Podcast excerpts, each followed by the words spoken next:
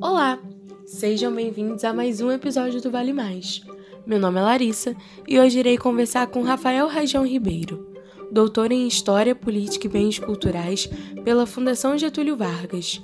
Suas áreas de pesquisa são História Urbana, História do Esporte e Movimentos Sociais. Então vamos lá conhecer o Rafael.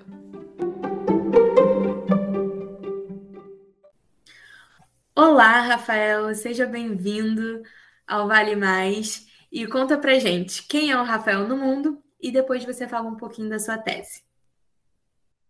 É, e Larissa, bom, primeiro, antes de falar quem eu sou, gostaria de agradecer o convite, uma felicidade estar aqui participando. Bom, quem é o Rafael no mundo? É, eu sou um historiador, sou um belo-horizontino, talvez essas duas coisas elas é, se encontrem aí na minha trajetória. Desde, desde muito jovem, desde pouco tempo depois de formado, eu tenho uma atuação que já se estende por 15 anos na, em instituições de patrimônio vinculadas ao que é a Fundação Municipal de Cultura de Belo Horizonte. O Museu Histórico Abílio Barreto, que é o Museu Histórico da cidade, onde eu estou há cinco anos. O Museu da Imagem do Som, por onde eu fiquei ali mais ou menos de três a quatro anos antes de chegar ao Museu Histórico, e o Arquivo Público da cidade de Belo Horizonte, onde eu comecei a minha trajetória há 15 anos atrás, onde eu permaneci aí por volta de uns sete, oito anos. Então, eu sou um historiador que se formou dentro dessas instituições. E por estar em instituições muito vinculadas à cultura da cidade, sou um historiador que, desde muito cedo, encaro os temas da cidade, me envolvo com essas discussões, enfim, participando de uma série de ações é, dentro dessas instituições que estão aí voltadas para a preservação de acervos, para a preservação de memória da cidade. É, e por outro lado, sou um historiador também que tem uma agenda de pesquisa desde a graduação muito vinculada com a temática do esporte, mais especificamente com a temática do futebol. Então, essas são algumas coisas aí, são algumas, enfim, características da, da minha trajetória que elas se encontram e acabam culminando nessa temática da, da tese que eu desenvolvi né, desde 2017, concluída agora em 2021, é, que é uma tese intitulada A Várzea e a Metrópole, transformação, é, futebol amador, transformação urbana e política local em Belo Horizonte, né, de 1847 a 1989, é, que é uma tese que, que tenta pensar a, a, trajetória desse, desse futebol, desse futebol amador, desse futebol de várzea, um futebol mais popular, é, no contexto da metropolização de Belo Horizonte, é, e que tenta, de alguma forma, entender como que essa prática, né, vinculada aí a grupos trabalhadores, grupos subalternos, de alguma forma interferiu e atuou nesse processo tão marcante de transformação da cidade. É, de que forma que esse grupo, esses agentes atuaram nesse processo. Então, é um pouco por aí que essa tese se construiu. Então, Rafael, você falou para gente que esse tema, então, tá junto com você desde a graduação, né? Você pode contar mais um pouquinho para a gente, então, como que ele se consolidou ali no seu projeto para o doutorado? Pois é, como eu falei, ele se confunde muito com a minha trajetória. É, originalmente, na graduação, no mestrado, que foi um mestrado que eu fiz logo depois que, que eu me formei, no momento em que eu ainda não atuava na Fundação Municipal de Cultura, inicialmente eu eu já pensava essa relação do futebol com a cidade, mas numa outra chave, é, num outro momento, inclusive, da cidade. Né? O meu interesse inicial era pensar o, é, o próprio contexto da introdução do futebol como uma prática né, de lazer, como uma prática esportiva, cultural, em Belo Horizonte, isso no início do século XX. Né? E para quem conhece não conhece a história de Belo Horizonte, essa é uma cidade que ela foi fundada né, para ser a capital do estado, para ser a capital de Minas Gerais, uma fundação que acontece no final do século XIX. O estudo que eu fiz naquele momento ali, pensando nesse processo da introdução do futebol, tinha esse diálogo com essa cidade que se construía e uma prática esportiva originalmente apropriada pelos, pelas elites, né, pelos grupos de jovens mais vinculados às elites locais, mas que rapidamente vai se popularizando e também ganhando espaço entre os trabalhadores. E como que esse, esse grupo ali estava dialogando com, com todas essas questões que envolviam a formação da cidade. Bom, isso foi a minha pesquisa lá nos tempos da graduação e, e algo que eu depois consegui aprofundar mais no mestrado.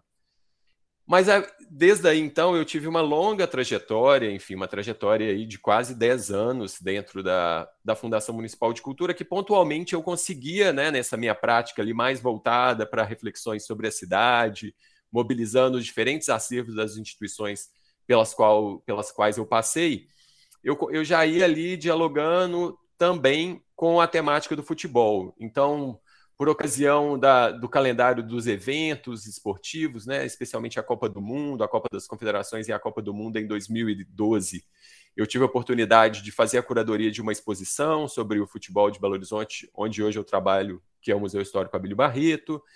Em 2016, é, ali de, na virada de 2015 para 2016, é, eu me deparo com outro projeto num outro setor que no qual eu, eu nunca trabalhei diretamente, mas é, no qual eu me envolvi, que é o, o, a, a, área do patrimônio cultural, na época a diretoria de patrimônio cultural, e havia uma demanda em aberto, então, para um processo de inventário, né, visando o registro como um, patrimônio material do futebol amador da cidade. Enfim, havia toda uma discussão e uma demanda que vinha da, da Câmara dos Vereadores de Belo Horizonte é, de um processo de patrimonialização do futebol amador, por toda uma preocupação com a insegurança que os campos de várzea enfrentavam na cidade naquele momento.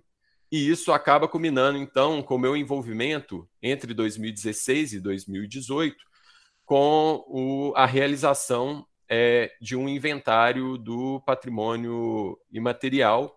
É, esse inventário, então, voltado para os clubes de futebol amador e para os campos também, que eram apropriados é, para o futebol amador na cidade. Então, aí surge uma oportunidade de eu ter essa apropriação com o futebol de várzea, que era algo também que já estava ali na, na, minha perspectiva, porque desde o momento que eu já que eu trabalhei uh, na própria exposição sobre o futebol, e mesmo quando, né, já na conclusão do, do meu mestrado, eu percebia que, que, essa, que essa temática, né, essa, essa perspectiva de pensar o futebol, não no que os estudos do esporte chamam mais do que seria a matriz espetacularizada do jogo, né? Ou seja, aquele futebol que se organizou como espetáculo e que, enfim, caminhou para um processo de profissionalização. É, mas essa outra expressão que está muito vinculada ali aos grupos trabalhadores, aos grupos subalternos, aos moradores do que seriam os subúrbios e depois as periferias da cidade, é, para poder pensar a agência desses atores no próprio processo de construção é, do espaço urbano.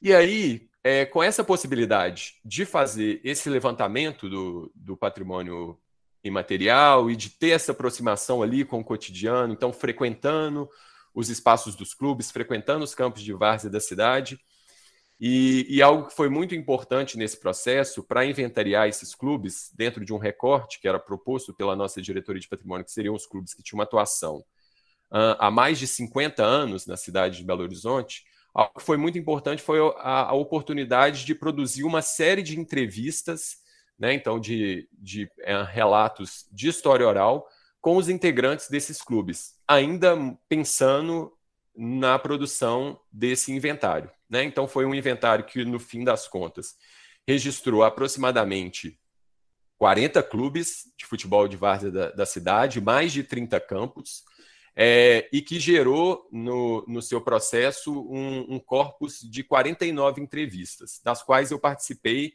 seja sozinho, seja dividindo a, a condução da entrevista com, com algum colega que estava também envolvido nesse processo do, do inventário. É, além de ter acessado ali, junto dos clubes, é, todo um acervo é, que era mantido por eles. Enfim, fotografias, recortes de jornais, uma série de, de artefatos, taças, camisas, enfim, toda uma cultura material também que, que era mantida por esses clubes. Foi um pouco nesse processo da produção do inventário que eu fui percebendo a, a centralidade que, o, que a, a segunda metade do século XX teve para a configuração do que é o, o universo do futebol de várzea que a gente observa hoje na cidade de Belo Horizonte. Rapidamente tentando caracterizar o que seria esse cenário mais atual, é um cenário de, de uma várzea que é altamente periférica, então que ela está situada quase que exclusivamente nas franjas urbanas de Belo Horizonte. Então esses campos, eles uh, com raras exceções que, se consegui, com, que conseguiram se manter ali em bairros que ainda que também populares são mais próximos do centro de Belo Horizonte. Boa parte desses campos estão nas áreas mais afastadas, áreas que muitas vezes as pessoas não circulam, não conhecem, o que explica muitas vezes essa própria sensação de que essa é uma prática que de alguma forma está em decadência, está abandonada, é pouco conhecida pelos é, demais frequentadores da cidade, pelos demais moradores da cidade, que não conseguem enxergar mais como no passado eles enxergavam esses campos, mas que esses campos ainda estão ali nessa periferia da cidade. E para eu entender esse processo, né, seja da permanência desses campos que conseguiram sobreviver nessas áreas mais próximas ao que é o centro a, da cidade, seja no surgimento desses campos na, nas regiões periféricas, seja nas conversas com, com eles, seja vendo ali uh, o que as entrevistas me traziam, ou mesmo um trabalho com a cartografia histórica, foi possível perceber que esses campos é, eles surgiram ali principalmente nessa nesse contexto da segunda metade do, do século XX. E isso me leva à, à pesquisa. É, então, é, a construção do, do, objeto de pesquisa ele vem dessa minha longa trajetória, mas vem muito dessa experiência que eu tive no próprio processo do inventário. E aí foi um pouco reconhecendo esse momento que eu decidi construir um projeto de pesquisa para pensar esse, esse contexto. Mas afinal, o que é futebol de várzea? Então, uma discussão que, que é muito marcante para a gente no, nesse, nesses debates sobre, sobre o futebol é o próprio processo de profissionalização do futebol. Né? O que, que seria esse futebol profissional? E essa tendência de denominar o, esse outro futebol que está sendo uh, praticado fora desse universo do futebol profissional, que é esse que a gente acompanha na TV e tudo mais, como futebol amador. Uma certa tendência de dizer que esse futebol amador ele é o que o futebol profissional não é. Então, assim, o futebol amador ele se resume ao que não é o profissional. Mas é, o, que, o que o trabalho tenta pontuar e o que uma longa discussão já de outros trabalhos que tem dialogado em torno desse universo, que vai ter muitos nomes diferentes conforme as cidades. No Rio de Janeiro, lá do início do, do século, especialmente da primeira metade do século, esse tipo de futebol era chamado como futebol suburbano. É, em cidades como Belo Horizonte, Porto Alegre, São Paulo, ele vai ser denominado como futebol de várzea.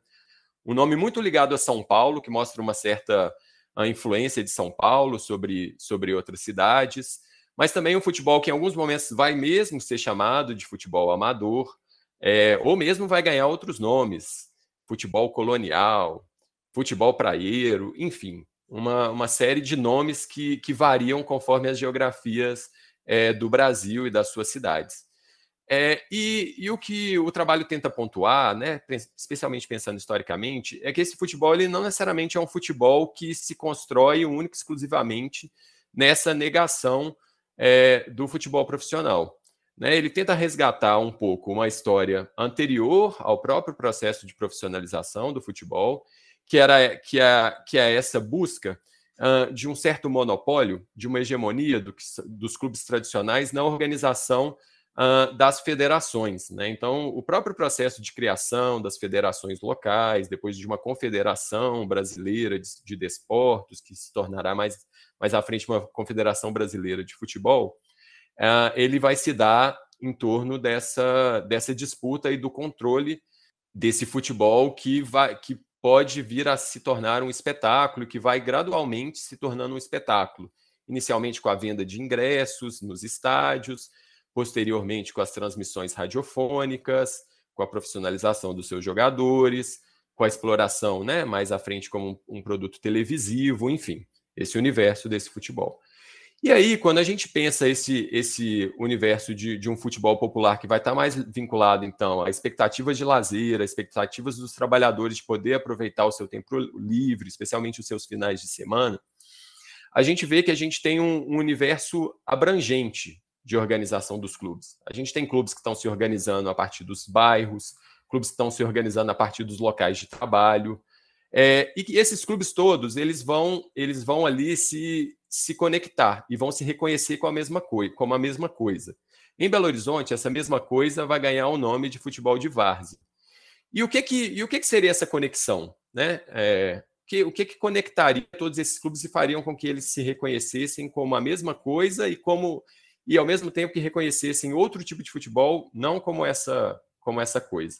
O que isso e aí isso vai dialogar com, com uma proposta, com uma categoria que está colocada uh, na antropologia, que é essa categoria do circuito.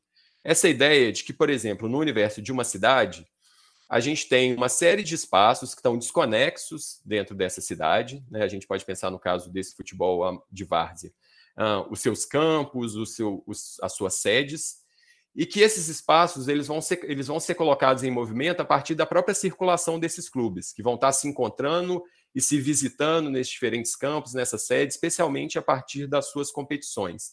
E que, por entenderem que eles todos fazem parte desse mesmo universo de competições, de encontros, de práticas, eles vão se reconhecer como parte de um único circuito. E aí, esses circuitos também, eles não surgem do nada, eles têm uma certa historicidade.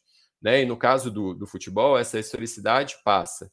Né? Primeiro, por essa disputa em torno desse monopólio, desse futebol que, que se tornaria uh, o futebol de espetáculo, mas que ainda tinha espaço para receber os clubes de bairro, até que um processo, como foi a profissionalização, fez com que uma cisão acontecesse, a partir do momento que só alguns clubes resolveram se profissionalizar. E aí é muito interessante que o futebol, esse futebol de várzea ele vai desenvolver também uma cultura esportiva muito própria né, com a organização de, e inclusive o resgate de algumas formas é, de disputa que estavam lá no início do, do futebol no, no país.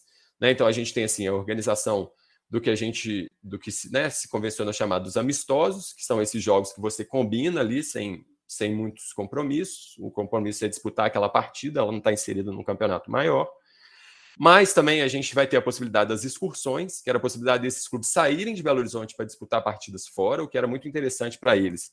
Porque nesse universo também de campos que eram extremamente reutilizados, né, e que tinham uma dificuldade de irrigação, os campos de Belo Horizonte eram praticamente todos campos de terra, enquanto no interior eles podiam encontrar uma série de campos gramados, o que proporcionava para eles jogos muito mais interessantes, né, do ponto de vista de, de poder, né, assim, um, um terreno muito mais favorável para a prática do esporte. Algo que, que é muito marcante na cultura deles, que são os festivais. Enfim, os festivais eram especialmente disputados no aniversário dos clubes. Era uma programação de fim de semana inteiro, normalmente, em que esses clubes tinham a oportunidade de, de desenvolver toda uma ritualística em que eles afirmavam uma série de relações que eles tinham ali. Então, eles elegiam as rainhas do festival, que eram né, mulheres que iam ser escolhidas para participar disso. Eles faziam homenagens a uma série de figuras. Então, a gente vê toda uma circulação das personalidades políticas sendo homenageadas dentro dos futebol, do, dos festivais. E além da, da oportunidade também de convidar pessoas para oferecerem as taças e oferecerem as bolas que seriam utilizadas durante os festivais. Seriam os patronos. Então, uma possibilidade deles se aproximarem de algumas figuras ali que ele, do próprio bairro ou mesmo desse universo da política, que ao oferecerem esses materiais, né, os troféus, as bolas para os clubes, também iam se aproximando e criando essas relações. E essa era uma oportunidade, então, que eles tinham de movimentar o que me parece o que é mais importante na constituição desse circuito, uh, que é essa ideia de que, como eles eram trabalhadores e o grande interesse deles era manter uma prática de lazer constante, eles podiam, com essas diferentes formas, seja participando dos campeonatos oficiais, seja organizando seus festivais, excursões amistosos, ocupar todos os seus fins de semana com jogos. O grande esforço deles, um esforço né, assim, despretensioso, era esse, de ter todos os, fute... todos os fins de semana com uma partida para poder ser disputada pelos seus integrantes. E nisso eles faziam então todas, todos esses esforços de inventar formas de disputa, criar relações. né, e, e, encenar essas próprias relações ali no seu cotidiano e no seu dia a dia, mantendo, então, sem parar, esse circuito do futebol de várzea em movimento e criando essas inúmeras oportunidades de encontro dos clubes a cada um dos fins de semana. É muito bacana ver que por meio né, desses diversos conjuntos de fontes você conseguiu analisar esse futebol a partir das experiências, né, do cotidiano é, desses sujeitos. E foi a partir daí que você começou a criar o diálogo com a história do trabalho, é, a história urbana e etc. Então, eu queria saber como que foi a construção meio que da bibliografia da sua tese, com que autores e autores você dialogou que conseguiu né, é, fazer essa, essa análise. Pois é, Larissa, como eu te falei, assim, eu sou, eu sou um historiador que, por trajetória acadêmica, sempre tive muito próximo do tema do, do futebol, né? Então, em certa medida, ali era uma bibliografia que eu já tinha um contato né, bem mais longo com, com ela. Ainda que o tema do, do trabalho não, não me fosse algo estranho, porque ainda na, na graduação eu já participava do, do, do grupo mais voltado para a história do, do trabalho, dos ofícios em Belo Horizonte, tenho estagiado, tenha tido uma orientadora que é desse campo, que é né, na graduação e no mestrado, que é a professora Maria Elisa Linhares Borges, que já trabalhava com o tema dos ofícios em, em Belo Horizonte, mas é, a minha trajetória, né, a minha, meu foco principal sempre foi essa trajetória da história dos esportes, por um lado, e por dever de ofício, né, por, tá, por atuar ali produzindo sobre a história de Belo Horizonte, estava dialogando mais diretamente então com essa bibliografia sobre a história da cidade, em certa medida também me aproximando da bibliografia da história urbana.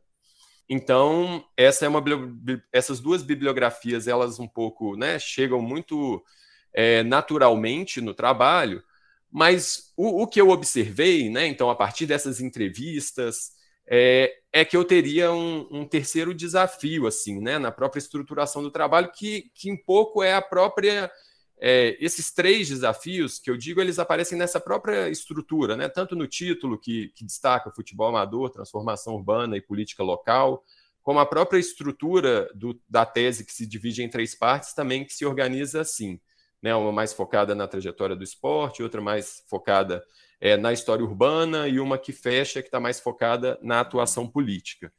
É, mas essa, essa, esse debate sobre a política é algo que realmente foi, foi cada vez mais surgindo a partir do, do debate é, que as fontes iam me, me trazendo e da minha própria trajetória, né? Porque eu acho que foi algo que, que não foi dito e que deveria ter sido dito desde o início. Esse é um trabalho que foi desenvolvido é, no, no contexto uh, do, da pós-graduação em História Política e Bens Culturais, né, da Fundação Getúlio Vargas. Né, apesar de toda a minha trajetória em Belo Horizonte, na UFMG, no, no, no, doutorado, eu fiz essa opção por vir para, para a Fundação Getúlio Vargas, é, um pouco né, para criar aí essa, essas outras possibilidades de diálogo. Né, fui, fui orientado pelo professor é, Bernardo Buarque de Holanda, que é um, um professor também que tem essa trajetória nos estudos de futebol, e também tive a oportunidade de dialogar ali com outros professores. Né? Então, as, as minhas fontes já estavam me colocando essa questão, é, de uma forma muito interessante, porque nas entrevistas, né, nessas entrevistas, se eu lançasse uma pergunta para os meus, né, pros, pros meus entrevistados, né, nas narrações ali que eles me, me ofereceram, se eu falasse assim, ah, vocês tinham envolvimento com a política naquela época? Como a pergunta chegou a ser colocada, normalmente eles me diriam que não, que eles não tinham envolvimento político e tudo mais. Mas, por outro lado, à medida que, que as narrativas ali iam sendo construídas nesse diálogo da, das entrevistas, o tema da política ia surgindo, ainda que não nomeado assim. Então, isso já, já era algo que, que me chamava atenção, porque uma série de agentes políticos, vereadores, é, pessoas que estavam ocupando cargos públicos, que tinham interesses políticos, elas surgiam ali no meio dessas narrativas, é, especialmente oferecendo essas solução, soluções de problemas que estavam sendo colocados ali para aqueles agentes no, no, dia a dia ali dos clubes. Então, também eu, eu já via que eu, que eu teria que ter essa, essa necessidade. Né? Na minha própria trajetória na Fundação Getúlio Vargas, eu tive a oportunidade de cursar uma disciplina com o professor Paulo Fontes também, que trouxe uma série de discussões mais da história do trabalho, mas muito né, na chave também do debate em torno dos movimentos sociais. Então eu percebia que ali eu teria uma outra entrada, porque é algo também que foi ficando muito claro a partir das minhas fontes, é que esses, essas formas de, de atuar na cidade desses clubes, né, essas negociações que eles estabeleciam, essas relações com os poderes públicos, não, é, não era algo que estava sendo ali criado e, enfim, surgindo de uma forma desconexa na, no dia a dia dos, dos clubes e dos seus integrantes. Eles estavam dialogando com, com to, uma, todo um repertório que já tinha sido construído ali por uma série de outros movimentos sociais, notadamente os movimentos de bairros, dos quais, inclusive, vários deles faziam parte, né, ao mesmo tempo que eles estavam nos clubes, eles estavam nos movimentos de bairro, e que eles estavam ali utilizando-se desses mesmos repertórios, dessas mesmas formas é, de estabelecer esses diálogos e, e de atuar na, na, cidade. Então, isso me, me levou né, a uma discussão, por um lado, né, a, buscar uma bibliografia em torno de toda essa discussão em torno dos movimentos sociais, seja aquela que nos leva né, a pensar a excepcionalidade do que teriam sido os movimentos sociais do final dos anos 70, né, com todo aquele surgimento, não só de um novo sindicalismo, mas também dos, dos movimentos de bairro, mas também uma outra discussão que, que se volta para o que seria o período entre guerras, né? e aí é o próprio professor Paulo Fontes, mas também é, historiadores como Murilo Leal, o, o, Adriano Duarte, que são pessoas que estão pensando esse, esse, a construção dessas, dessa, dessa política e desses movimentos de bairro e, e a relação deles, inclusive, com o universo né, da política institucional já nesse período, né? E o, que me leva, inclusive, a, a, ter uma certa adesão com a ideia de que esses repertórios eles já, já, é, já eram construídos antes, ainda que a gente tenha a novidade dos anos 70, a gente tem ali uma, uma travessia de formas é, que foram é, perderam espaço no contexto da ditadura, mas não totalmente, né, como eu tento explorar um pouco na, na tese, essas formas de articulação, mas que me leva também, por outro lado, a um debate com a antropologia política, que também, de certa forma, está investigando esse mesmo universo é, dos movimentos, né? Claro, lançando mão da etnografia, então pensando isso mais contemporaneamente, seja uma antropologia política que está sendo feita aqui no Brasil, mas também seja especialmente uma antropologia ou uma sociologia política que está sendo feita é, na Argentina, é, especialmente, que também está tá, tá, tá tentando entender essas formas. Todo, toda essa bibliografia é, dialogando diretamente ou não tão diretamente com o grande debate, que seria o debate em torno da, do clientelismo e dessas relações de tipo clientelista. Né? Então, acho que, que tudo isso aí me ajudou muito a, a, a pensar essa agência política desses, enfim, sujeitos que aqui no trabalho estão colocados como sujeitos varzianos, né? porque é ali, é ali que é que essa identidade deles está amarrada, mas que igualmente estavam eram pessoas atravessadas pela sua condição de moradores das periferias, trabalhadores, grupos subalternos da, da sociedade. É, então, foi um pouco a partir daí que, que eu trago essa, especialmente essa, essa discussão que me aproxima mais de todo o debate em torno da história do trabalho e da história dos movimentos sociais. E curiosa, assim, é, porque assim, numa imagem social, o futebol está muito atrelado a uma aos homens, né? Só uma questão masculina. E aí a gente está vendo que o futebol aqui, né, além só ali do jogo, do esporte, também está nessas relações da comunidade, do bairro, da solidariedade, etc. E aí eu fiquei curiosa para saber se nesse é, nessas diversas fontes que você trabalhou, se tem alguma relação ali, a presença das mulheres, alguma relação de gênero, se apareceu é, nessas fontes durante a pesquisa no que se refere às relações de gênero, é, a primeira questão é que já tem toda uma discussão de gênero só para eu pensar as masculinidades dentro do universo do futebol de várzea, que como é, você colocou muito bem, é um universo essencialmente masculino. Especialmente, e aí eu vou querer explorar outros espaços que envolviam esses clubes, mas especialmente o, o espaço do campo é um espaço essencialmente masculino. seja nas experiências de sociabilidade que estão acontecendo dentro de campo, ou seja, no jogo que está acontecendo ali em si, seja nas experiências que estão acontecendo à beira de campo, né? Porque também as fontes elas vão revelando toda uma sociabilidade que se dá à beira de campo, inclusive essa beira de campo do futebol como esse espaço da permissibilidade, né? O espaço em que os jogos de carta dinheiro estavam acontecendo, o espaço da sociabilidade do bar, né? Que era muito comum que um bar se colocasse à beira do campo. Então tem toda uma sociabilidade masculina acontecendo dentro e fora de campo, né? O, o próprio espaço da, da, torcida e das jocosidades que a torcida varziana também vai fazer ali nessa, nessas provocações a, aos homens. Mas, para além disso, existem diferenças dentro dessa própria, dessas próprias expressões da masculinidade nesse grupo né, a gente pensando especial, né, no espaço privilegiado, que seria o dentro de campo, quem entra em campo e quem é mais valorizado dentro de campo é um recorte específico de homens. A gente está falando dos homens jovens, né, a gente está falando dos homens que são entendidos como aqueles que estão na, né, assim, no auge da sua virilidade e que podem atuar como jogadores. Não à toa, os times de várzea eles se dividem em tantas categorias diferentes, categorias que estão aquém e além dessa condição do jovem. Né?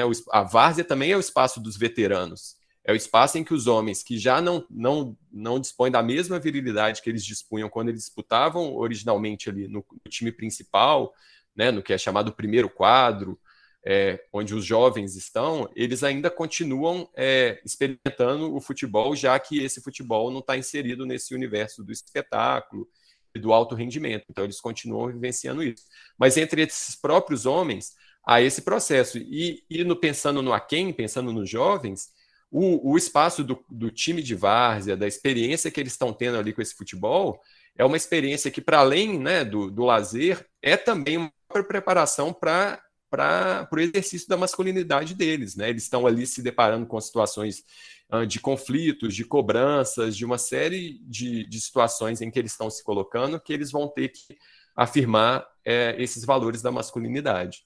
Mas, é, ainda que esse espaço do campo de várzea, né, dos times de várzea, seja um, um espaço essencialmente masculino, e aí a gente tem, deve lembrar que no Brasil, uh, a partir dos anos 40, começa a vigorar uma proibição da prática do futebol por mulheres. Essa, ela, essa proibição da prática do futebol por mulheres, ela vem no bojo da própria regulamentação é, de, uma, de um sistema nacional de esportes que é proposto dentro do Estado Novo ali a partir de 1941. E essa é uma proibição que ela vai se estender até 1979, de forma oficial. Né, o meu recorte ele, ele, se, ele se enquadra basicamente nesse, nesse momento, da proibição de uma prática do futebol por mulheres, uma prática que, que havia se expressado com mais liberdade antes desse marco dos anos 40, então nos anos 30 era muito comum, inclusive em Belo Horizonte, a existência de clubes femininos, o que, tá, o que é documentado, o que é noticiado, e depois disso também. Mas então, nesse, nesse contexto, as mulheres, então, elas estavam completamente afastadas dos clubes de várzea mesmo, nesse momento né, da proibição, é, o que a gente pode observar é que não, porque esses clubes também eles estavam inseridos é, num associativismo de bairro que era muito mais abrangente do que necessariamente a prática do futebol. Né? Os clubes de várzea eles tinham no futebol a sua atividade principal, mas eles estavam promovendo outras modalidades esportivas, é, notadamente o vôlei, onde a prática feminina era possível, porque o, o vôlei não estava enquadrado como um desses esportes proibidos. É, mas também ele tinha outros, outras sociabilidades, né? especialmente ali nos anos dos anos 40 aos anos 60, era muito comum que os clubes de várzea mantivessem sedes sociais nos seus bairros, ou, né, ou em torno das suas fábricas, porque esse universo que eu estou falando do futebol de várzea englobava também esse tipo de futebol classista, ou futebol operário, ou futebol de fábrica. Então, nesse, nesse universo das sedes sociais, acontecia uma série de outras atividades que contavam é, com protagonismo feminino, né? Então esses clubes eles tinham os seus departamentos sociais, como eles eram chamados, muitas vezes inclusive chamados departamentos femininos, que eram os é, que promoviam principalmente bailes, né? Noites dançantes. Essas noites, né? Especialmente nos, nas noites dos fins de semana, era uma forma dos clubes arrecadarem, né? Já que havia cobrança de bilheteria ou a exigência da mensalidade em dia dos associados para poderem participar dos bailes e cabia principalmente às mulheres organizar essa sociabilidade. É, pra, então havia todo, todo um, um, outro universo, especialmente centrado aí nas redes sociais, em que a participação feminina se dava.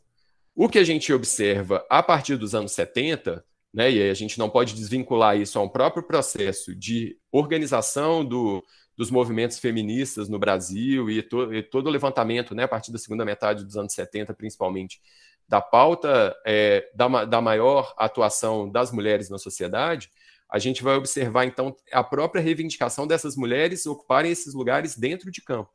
Né? Então, mesmo com a proibição vigorando até o final dos anos 70, até 79, até por essas permissibilidades que a gente via ali no espaço da várzea, já que não tinha um acompanhamento tão próximo da, da, das, dos órgãos da política esportiva, já em meados dos anos 70, a gente vê a formação de clubes é, e de times uh, de mulheres que estavam então jogando futebol e que permaneceram uh, aí, adentraram os anos 80. Né? Então a gente vê que a Vars, inclusive, foi um espaço importante para a ruptura e para a manutenção de uma prática mais contínua desse futebol de mulheres. É, nesse contexto, e uma outra importante também é a participação das mulheres na torcida. A gente também tem os anos 70 como um ano, um período importante de, de reinvenção do torcer. É o momento em que, as, os, que o que a gente conhece hoje como as torcidas organizadas estão sendo criadas no universo do futebol profissional. E o que a gente vê também que, em certa medida, na, no futebol de várzea, os, os, forma, as formas de torcer estão sendo reinventadas. As mulheres têm participação direta nisso, inclusive com a criação de torcidas femininas, torcidas exclusivamente femininas, é, que vão atuar ali nesses, nesses clubes, enfim. Então, por mais que seja uma atividade é, conduzida por homens, e, e aqui não se quer negar essa, essa prevalência de uma hegemonia masculina, a prevalência de um controle, porque mesmo nos universos onde as mulheres podiam atuar como eram os bailes, havia ali uma certa tentativa de normatizar os, os comportamentos. Né? Então, havia, por exemplo, todo um controle é, em torno do que seria o recato dentro dos bailes. Né? Então, haviam normas para a realização dos bailes, havia a presença do fiscal de baile, enfim. Não é que era um universo uh, de permissibilidade no sentido de, de, uma ampla possibilidade de atuação das mulheres. Elas estavam atuando num espaço restrito, mas elas estavam atuando e é possível perceber a atuação delas ao longo de todo esse período, nesses diferentes espaços que elas foram capazes de criar e ocupar, é, o que se encaminhou no final com a própria ocupação do espaço mais masculino de todos, que era dentro do campo. Então, Rafael, para a gente concluir agora o nosso, nosso episódio, eu queria te perguntar, né, qual a, a relevância para hoje de ter uma pesquisa que busca a atuação política desses sujeitos, desses trabalhadores, por meio de um diálogo com o esporte? Eu, eu entendo que muitas vezes é, é de, onde, que a gente, de onde a gente não espera que venha muita coisa, que elas podem vir. Então, o, o que eu vejo de, de rendimentos, aí, especialmente pensando em todo o debate em torno da história do trabalho, da história dos movimentos sociais, é que ao, ao tratar de um tema uh, que ele é periférico em todos os seus sentidos, desde a sua localização geográfica na cidade, até a sua relação com o próprio universo esportivo, uma vez que o futebol de várzea, né, ele, ele, é, ele, ele não está ali no centro do, do, das discussões de poder no, na definição da política esportiva, muito mais centrada no futebol espetáculo.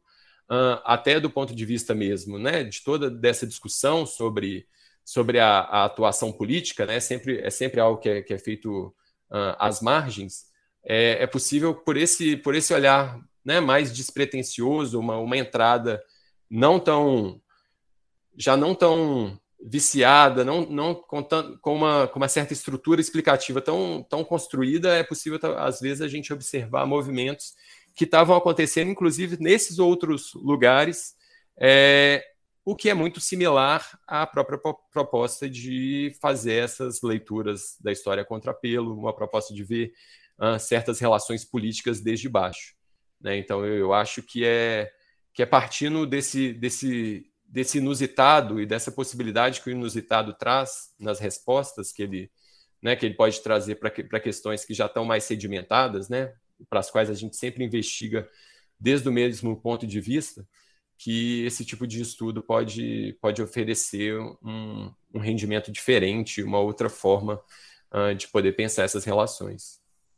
Rafael, muito obrigada por ter aceitado participar do nosso podcast, é, por ter apresentado a sua tese e, como você falou na sua última fala, é muito interessante a gente buscar essa experiência, essa agência desses trabalhadores por áreas que a gente acha que é inusitada e que traz tanta riqueza, assim, né, para os nossos estudos e para o estudo da sociedade em geral. É, e agora, para a gente finalizar nosso podcast, chegou a hora da dica do entrevistado. Antes de dar o que seria a minha dica, eu quero também fazer um, uma sugestão para os ouvintes e para as pessoas que acompanham o Lente que assim como a gente tem esse o Lente, né, enfim, que tem se constituído como um portal tão importante para concentrar discussões sobre a história do trabalho, dos movimentos sociais, a gente também tem um portal que debate o futebol e que concentra ali uma série de publicações. É, inclusive, as pessoas vão encontrar várias dicas diferentes da que eu vou dar uh, na sequência, que é o portal Pédio.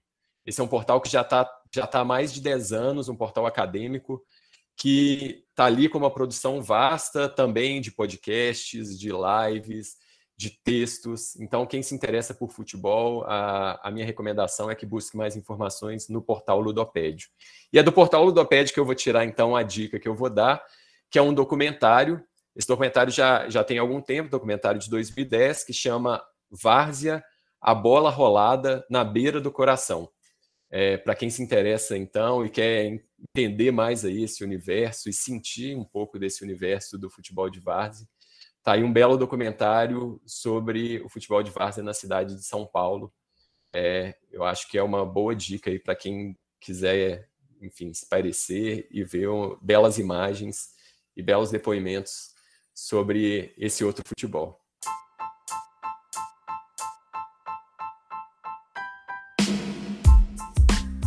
Foi isso, pessoal. Muito obrigada por ter escutado a gente até aqui. Até o próximo episódio.